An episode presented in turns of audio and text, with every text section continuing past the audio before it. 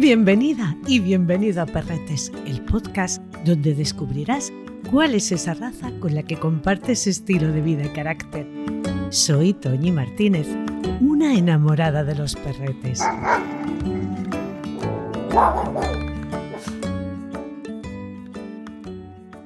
Recuerdo que hará unos 15 años aproximadamente. Era muy frecuente verlos pasear por las calles.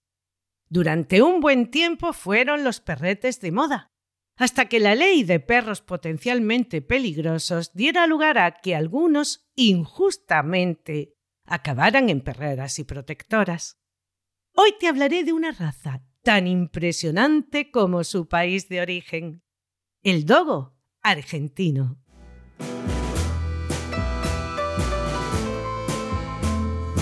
Argentina ha contado a lo largo de los años con cinco razas. Se considera que la más antigua y a día de hoy extinguida fue el perro yagán, que estaba emparentado con el lobo de Crin y que domesticaron los indígenas yaganesi y Sekman que habitaban la zona de Tierra del Fuego. El polar argentino, también extinguido, y que fue el resultado del cruce entre el husky siberiano, Alaska malamute y groenlandés. El pila argentino, que encontramos principalmente en la zona noroeste y que posiblemente pueda descender del perro sin pelo de Perú, ya que él también carece de este. Se cree que puede tener unos 3.000 años de antigüedad y que llegarían al país con los incas, que los ofrecerían como símbolo de buena voluntad. El perro de pelea cordobés, que fue el resultado de los cruces realizados entre el Bull Terrier y el Bulldog inglés. Eran sumamente agresivos y esto les llevaría a la extinción, ya que hasta la reproducción resultaría muy complicada, ya que en vez de aparearse, se enfrentarían entre ellos mismos. Y por supuesto, el dogo argentino, que sin lugar a dudas es la que más conocemos y reconocemos, ya que saldrían de su tierra y se extenderían por el resto del mundo, y que surgiría, como la inmensa mayoría de las razas, para cubrir una necesidad en un país donde todo es extremo.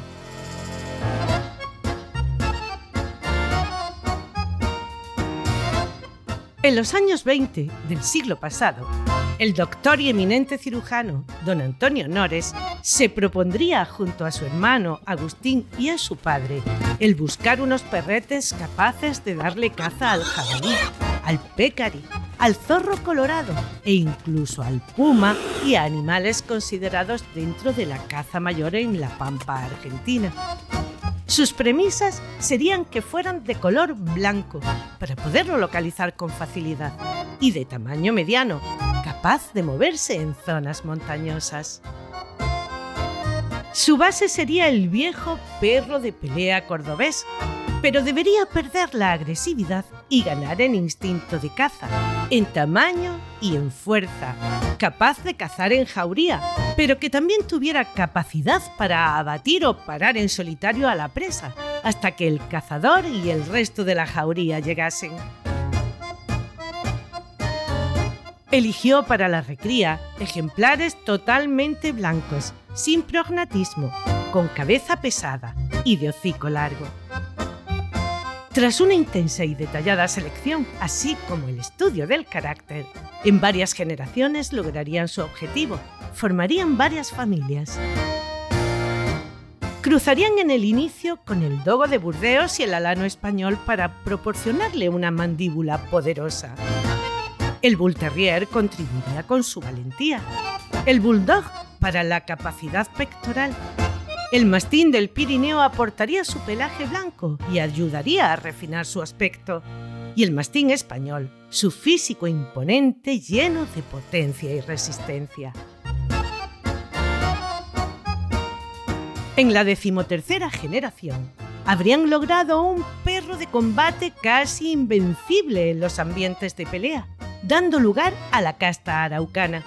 Pero no servirían para la caza, ya que serían muy agresivos, pesados y sin olfato. El pointer, un perro de muestra, le aportaría seguimiento del rastro y el olfato. el lebrel irlandés su gran instinto para la caza. El boxer le añadiría su mordida potente, agilidad y el carácter muy parecido al que buscaban para su perro. El gran danés contribuiría para darle altura, dando lugar a la que se llamaría la casta guaraní. En cada una de ellas buscarían una característica concreta, ya que este perrete debería ser fuerte, poseer un buen olfato, resistencia, una valentía sin límite y capacidad para convivir con otros perros, entre otras características, y ser capaz de escudriñar el monte de manera silenciosa, con la suficiente agilidad y velocidad. Después de 20 años de crianza selectiva, en 1928 ya tenía su deseado perro. La raza estaría creada y fijada. En 1947, su creador, Antonio Nores, presentaría el estándar de la raza en el Club de Cazadores de la ciudad de Buenos Aires.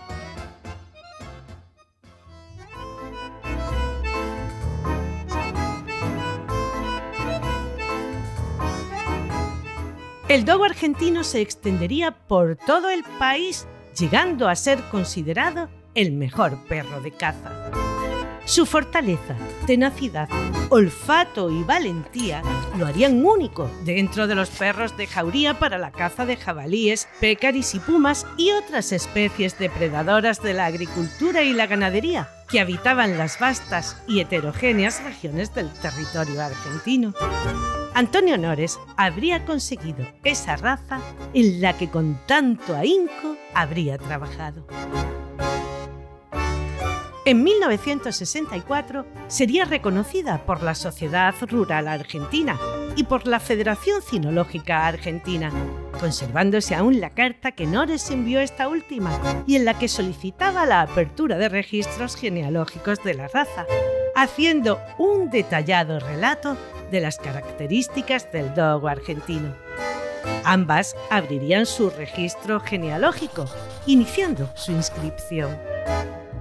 Su creador la definiría como el mejor perro entre todos los perros de presa y el de más presa entre todos los perros del mundo. Agustín Nores contribuiría también a que la raza se extendiera por todo el mundo. Su condición de embajador de Argentina le llevaría a visitar y a promover la raza por todos los países y embajadas que iría visitando. El doctor Víctor Balino recopila en el libro La historia real del dogo argentino lo que contaría Agustín Nores. Era el año 1925. Mi hermano Antonio y yo aún no habíamos llegado a nuestro decimoctavo cumpleaños. Él era un año mayor que yo y en ese momento ambos estábamos absorbidos por una verdadera pasión por los perros de todas las razas, pasión que permanecería constante durante toda nuestra vida, ya que así fue hasta su prematura muerte y así será si Dios quiere, hasta que llegue la mía. Fue durante ese tiempo cuando mi hermano Antonio desarrolló la idea de crear, a través del mestizaje de varias razas existentes, una variedad de perros capaces de cazar en nuestras propias tierras de cultivo y bosques, capaces de perseguir y alcanzar y matar a la presa, o al menos agarrarla hasta que llegara el cazador, principalmente debido al fracaso de muchos perros europeos que por la naturaleza de nuestras vastas tierras, el tamaño y la fuerza de nuestros jabalíes no estaban a la altura de la tarea. Todavía puedo recordar como si hubiera sucedido ayer el día en que mi hermano Antonio me contó por primera vez su idea su intención de usar el perro conocido como viejo perro de pelea cordobés para base de ellos. Este perro era un descendiente de los mastines españoles traídos a América por los colonos, cruzados con Bull Terrier y otras razas de combate, con el único propósito de hacer pelear con otros perros. La idea era utilizar el extraordinario coraje y el espíritu de lucha de estos perros como base agregando otras razas que podrían sumarle altura, sentido del olfato, velocidad, instinto de caza y, sobre todo, eliminar ese instinto de lucha contra otros perros que le hace inútiles para la caza en grupo. Queríamos que fueran amigables y capaces de vivir libremente dentro de las familias y en las fincas, manteniendo el gran coraje de la raza primitiva, pero aplicado a una causa útil, la caza mayor, y como medio para controlar a especies depredadoras.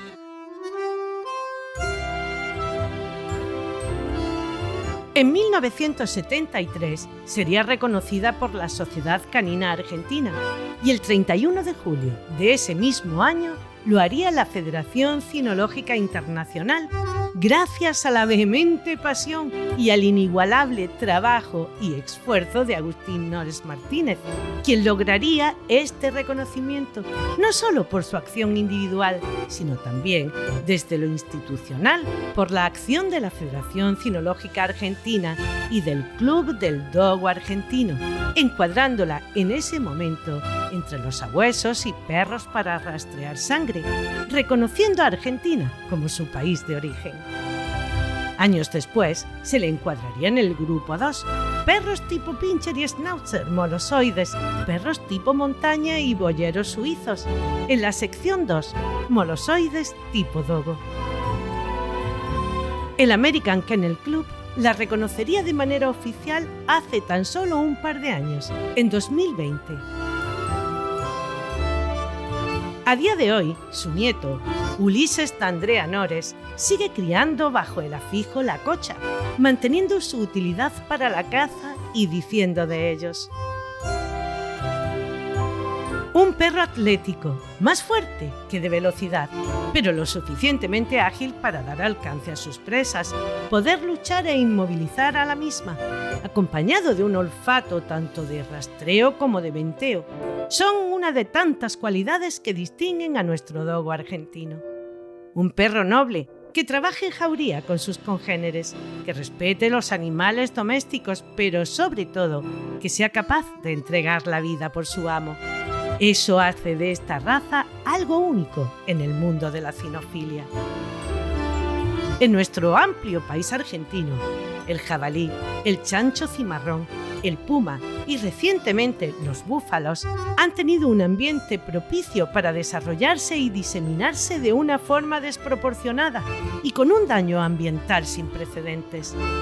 La montería criolla es una modalidad de caza que acompañó al hombre desde su nacimiento mismo, en la cual la simbiosis del hombre con su perro permitió en la antigüedad sobrevivir como sociedad y hoy disfrutar de esta hermosa afición. Ver trabajar a una jauría de cinco o seis ejemplares durante extensas jornadas de caza se logre o no la captura del animal, es disfrutar al máximo la naturaleza y comprobar sus virtudes. Nuestro territorio de la República Argentina posee todos los climas y características de variabilidad geográfica, y en todos estos lugares el cazador debe de ser como un director técnico de un equipo de rugby. Debe armarse de seis perros que puedan desempeñar diferentes funciones. En algunas zonas, donde el chancho es muy ligero y tiende a huir, se precisan perros de gran velocidad, mestizos de dogos con galgos, que empaquen al animal hasta que llega la fuerza mayor. En territorios donde el chancho, principalmente el llamado cimarrón, chancho casero, salvaje de varias generaciones y de gran peso, la lucha cobra más peso que la velocidad. Aquí las jaurías son en su mayoría de dogos puros. En el momento donde el búfalo permanece oculto, el dogo resulta de gran utilidad. Nuestro criadero lleva consigo una responsabilidad muy grande, ya que mi abuelo fue el creador de la raza, por lo que nuestra selección de ejemplares es muy rigurosa y se basa en preservar las características naturales de nuestro querido perro. Desde muy temprana edad, nuestros perros empiezan a interactuar con otros animales, a realizar su actividad en el campo y a mostrar sus cualidades. Hoy podemos decir que la raza dogo argentino se muestra insuperable en su función y a sus propietarios les brindan satisfacciones que muy pocos perros pueden brindar. Pero siempre hay que aclarar que el dogo argentino es una raza que sirve tanto para el campo como para ciudad, como protector de la familia. Pero como toda raza de gran porte y potencia, necesita una educación estricta, cariño y sobre todas las cosas, ejercicio físico y esparcimiento.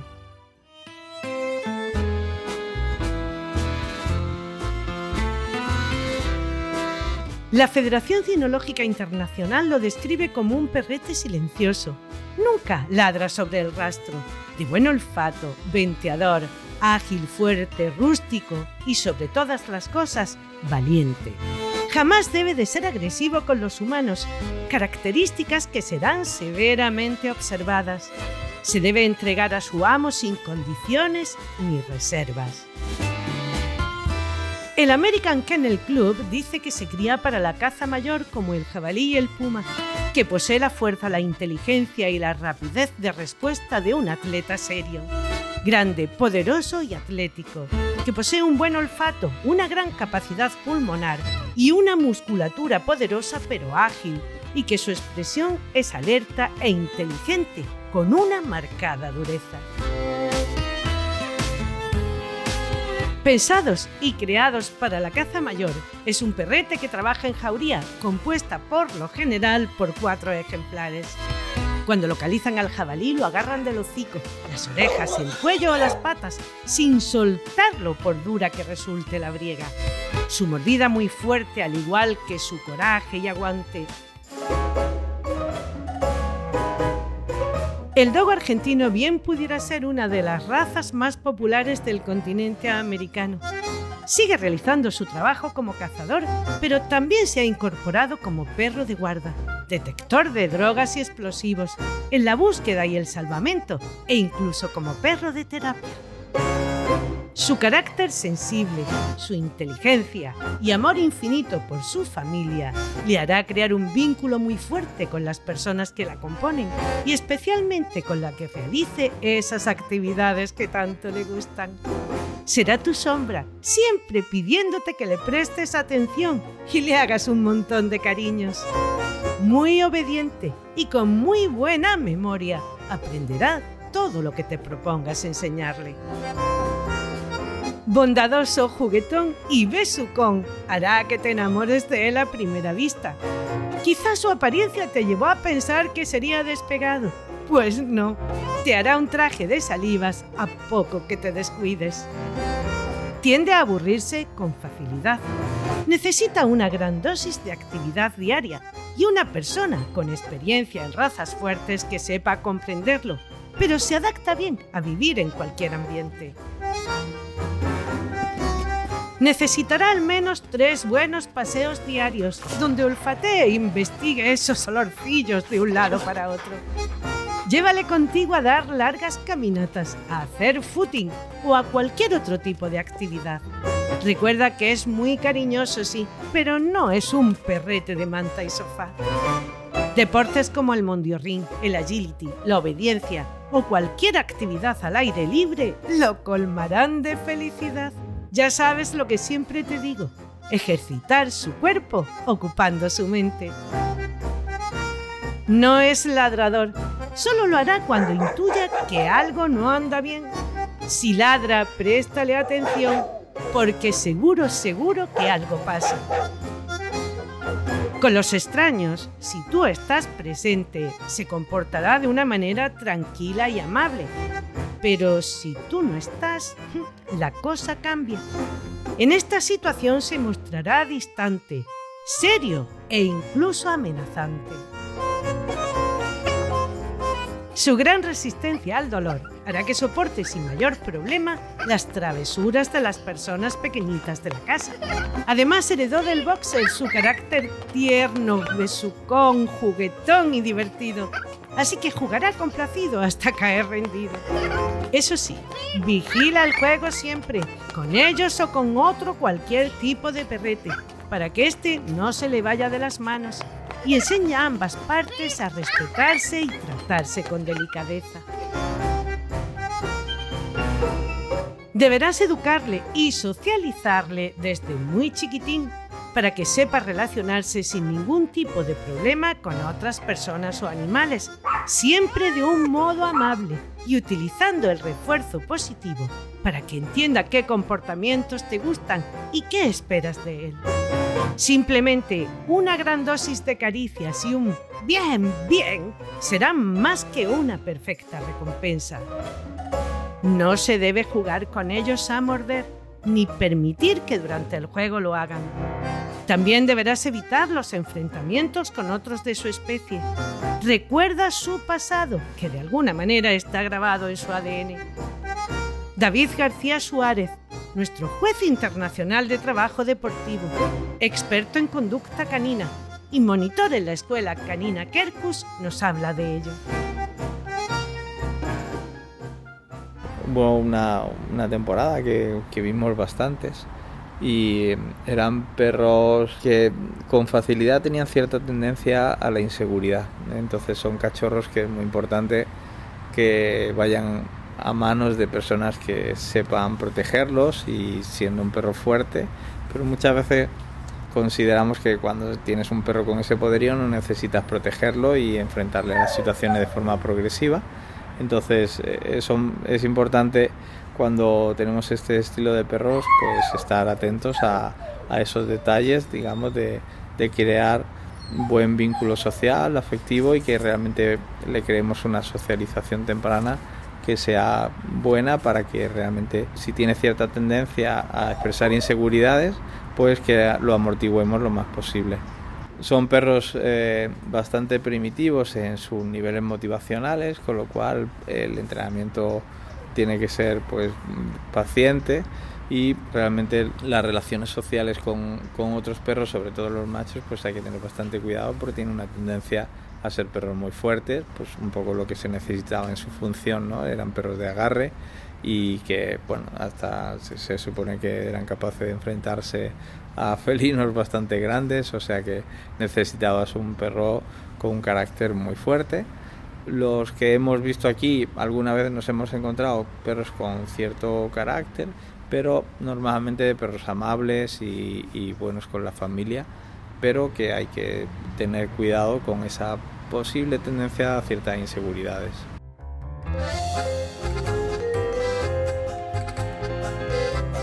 En algunos países se les consideró años atrás como perros potencialmente peligrosos, pero ¿realmente lo son? Mónica Sánchez Marina, nuestra instructora formadora reconocida por la Real Sociedad Canina de España, evaluadora del Zoosanitario de Málaga y monitora en la Escuela Canina Kerkus, nos explica qué quiere decir en realidad este término.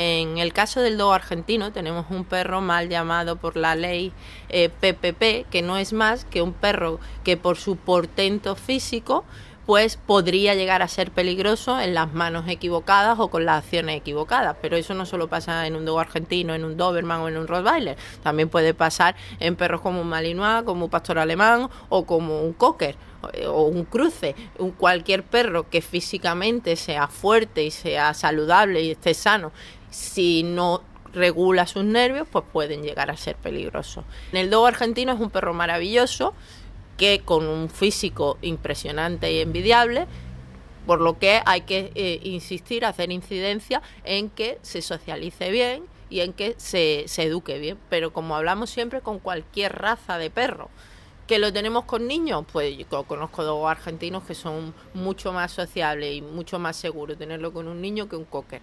Pero por supuesto, tenemos que regular y saber que ese portento físico pues puede hacer que si no está bien socializado, pues tenga problemas con perros o con personas y que si no regulamos sus nervios, pues cuando se pone muy nervioso no podamos controlarlo. Que al final es lo que dice la ley PPP, que bueno, con que no nos gusta a los que nos dedicamos a los perros y se supone que la van a quitar y todas esas cosas, pero que en realidad, bien pensada, lo único que dice es que podrían ser llegar a ser peligrosos como tanta raza. Cuando contemplamos a estas magníficas criaturas, vemos un perro atlético y de proporciones armónicas. Su aspecto exterior da la sensación de potencia, energía y fuerza, contrastando con su expresión de amistad y mansedumbre. Íntegramente blanco, puede tener una sola mancha oscura en el cráneo. Ojos de tamaño mediano, de forma almendrada, oscuros o de color avellana, con párpados preferentemente pigmentados en negro. Su posición es subfrontal, bien separados, mirada viva e inteligente, pero con marcada dureza al mismo tiempo. La trufa o nariz fuertemente pigmentada de negro, con ventanas nasales bien abiertas. El hocico del mismo largo que el cráneo, con su línea superior cóncava Labios tirantes de bordes libres, pigmentados de negro, nunca colgantes. Las mandíbulas poseen maxilares correctamente colocados, bien desarrollados y fuertes, con dientes sanos, grandes y normalmente implantados. Se recomienda una dentadura completa. La mordida es en tijera, pero se acepta la mordida en pinza. Mejillas amplias, marcadas, cubiertas por una piel fuerte y sin pliegues. Maseteros bien desarrollados. Orejas de inserción lateral y alta, con buena separación entre ambas, dada por el ancho del cráneo. De mediana longitud, anchas, gruesas, planas y redondeadas en su ápice. Cuelgan cubriendo la región posterior de la mejilla. En alerta, tienen capacidad de semierección. El pelito en esta zona es liso, algo más corto que en el resto del cuerpo y donde puede aparecer alguna pequeña mancha. Un cuello grueso y arqueado. La piel de la garganta muy gruesa, formando arrugas con suaves pliegues, sin formar papada. La elasticidad de la piel del cuello se debe a que su tejido celular es muy flojo. La espalda es muy fuerte y de grandes relieves musculares el lomo corto, ancho, de gran musculatura, la grupa ancha y fuerte, de inclinación mediana y el pecho amplio y profundo. La cola es larga, sin sobrepasar los corvejones, gruesa, de inserción media. En reposo se observa naturalmente caída, en atención o en movimiento, levantada en arco, de curvatura amplia hacia arriba. Miembros anteriores rectos, bien aplomados, con dedos cortos y bien unidos. Escápulas oblicuas con grandes relieves musculares, sin exageraciones. Codos robustos, cubiertos de una piel algo más gruesa y elástica, sin pliegues ni arrugas. Pies con dedos cortos y bien unidos, con almohadillas plantares fuertes, gruesas y rústicas, preferentemente de pigmentación negra. Los posteriores son musculosos, con garrón corto y dedos bien cerrados sin espolones, de angulación media. Muslos proporcionados al conjunto, fuertes con importante desarrollo muscular a la vista. Rodilla con buena inclinación, piernas levemente más cortas que los muslos, fuertes y musculosas, y los pies muy similares a los anteriores, aunque algo más pequeños y levemente más largos, pero con iguales características. En movimiento le vemos ágil y firme, con cambios notorios al mostrar interés hacia algo, momento en el que se torna erguido y rápido de reflejos, típico de la raza. Un paso pausado, trote amplio de buena suspensión anterior y potente propulsión posterior. En el galope muestra toda su energía, y desarrolla toda la potencia que posee. Su desplazamiento es ágil, seguro en el paso, trote o galope. Debe ser armónico y compensado, mostrando una sólida construcción corporal.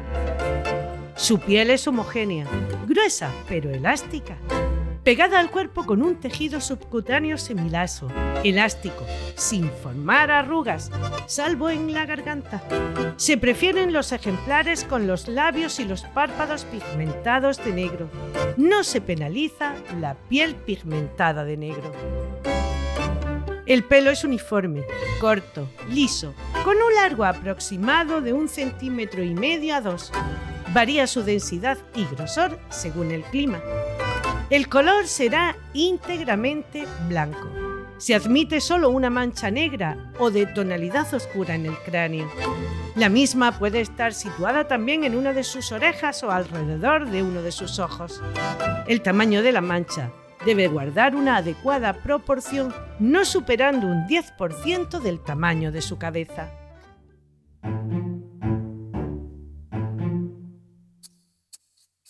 En contra de lo que mucha gente piensa, el pelo corto necesita los mismos cuidados o más que el pelo largo, tanto en su cepillado como en la hidratación. Será la manera de que la piel y pelo se mantengan sanos. El pelo corto además se clava como alfileres por todas partes, así que deberás cepillarlo con bastante frecuencia con un guante de goma o látex y un buen acondicionador en spray. Deberás de bañarle cada vez que se ensucie y de manera casi metódica cada 20 días o un mes con un champú de hidratación intensa y un pH 7, que es el que se corresponde con la piel de los perretes. Y en época de muda, una vez en semana, con agua calentita, que le ayude a deshacerse con más facilidad del pelo muerto. Huye de los champús que se venden como blanqueantes. Suelen ser ácidos y aunque a primera vista parezca que ha tenido un buen efecto, lo cierto es que acaban amarilleando y quemando el pelo. Y un pelo quemado es irrecuperable. Lo ideal es utilizar uno realzador de color claro, que no contenga tintes, que no dañe su piel y que podrás utilizarlo cada vez que te sea necesario. Una vez bien enjuagado, ponle un buen hidratante, déjalo actuar y vuelve a enjuagarlo bien. Retira el exceso de agua con una toalla y sécale con aire templado para no quemarlo ni deshidratarlo. Limpia sus oídos y revisa el largo de sus uñas.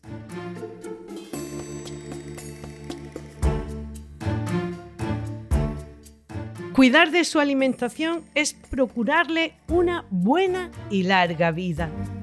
Como a todos los perretes que necesitan una buena dosis de actividad diaria, deberás de procurarle una alimentación bien balanceada, que todo lo que contenga sea de origen natural, rico en proteína animal de buena calidad, apta para el consumo humano, aminoácidos que mantengan su musculatura fuerte, carbohidratos que le proporcionen energía antioxidantes, vitaminas, ácidos grasos omega 3 y 6 y condoprotectores para la buena salud de sus articulaciones. Un buen hueso grande y crudo, además de ser un riquísimo entretenimiento, ayudará a mantener sus dientes limpios y relucientes. Gozan de muy buena salud aunque sí puede haber una predisposición genética a padecer sordera y displasia de cadera. Deberás tener cuidado de que no sufra quemaduras solares, evitando esas horas en las que los rayos son más intensos y ayudándote con protectores solares. Ten mucho cuidado con esta cuestión, porque las quemaduras pueden terminar en carcinomas. Ante cualquier rojez o mancha sospechosa, acude a tu veterinario. Con la torsión gástrica, evitando alimentarlo después de haber tenido actividad física y remojando el pienso si es el caso.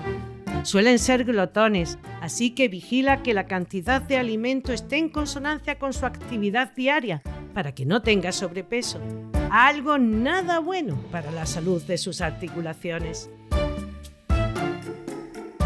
Si crees que el dogo argentino y tú estáis hecho el uno para el otro, busca un buen criador o criadora que lo haga en familia, que se preocupe de realizar correctamente su socialización temprana, que no te lo entregue antes de las 10 semanas, con sus vacunas y desparasitaciones correspondientes a la edad, e inscrito en el libro de orígenes de la Real Sociedad Canina de España o en aquella que dependiendo del país se encargue de ello.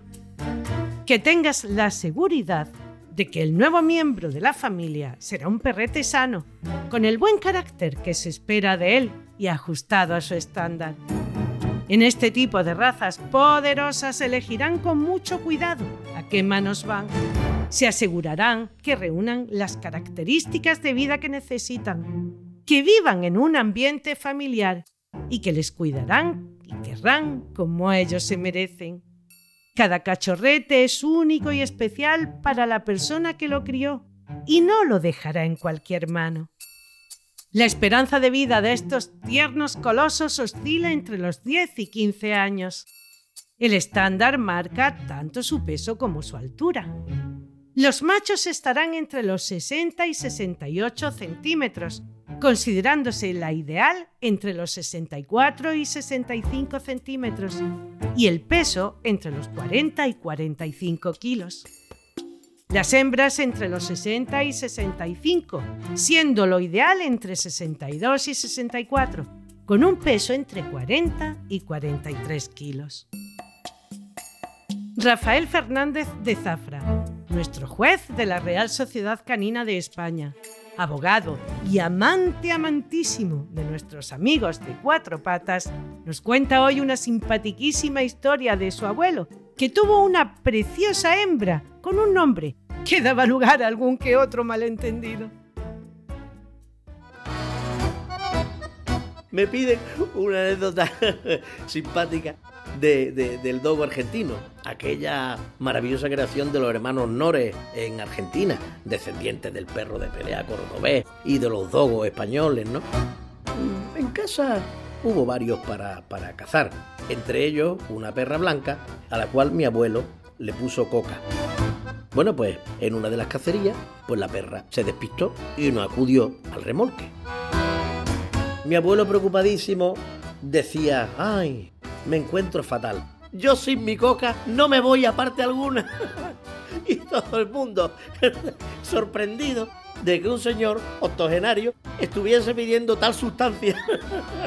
Lo que hacía el pobre era desesperado, decía que dónde estaba su perra, pero claro, le decía mi coca, sin la mayor mala intención que esa.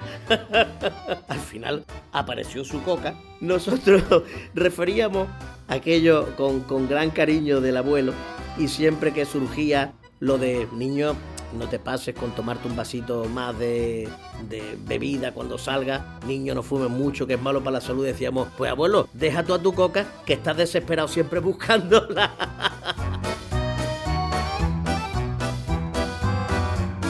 Espero hayas pasado un buen rato escuchando esto que te he contado. Si es tu primer contacto con la raza, que te sea de utilidad. Y si ya la conocías, hayas podido aprender alguna cosilla más o lo hayas disfrutado. En el próximo capítulo te hablaré de unos perretes a los que ya he nombrado en muchas ocasiones porque su sangre está presente en muchas razas y cuya seña de identidad, sin lugar a duda, es su cabeza y sus pequeños ojos. Te hablaré del Bull Terrier.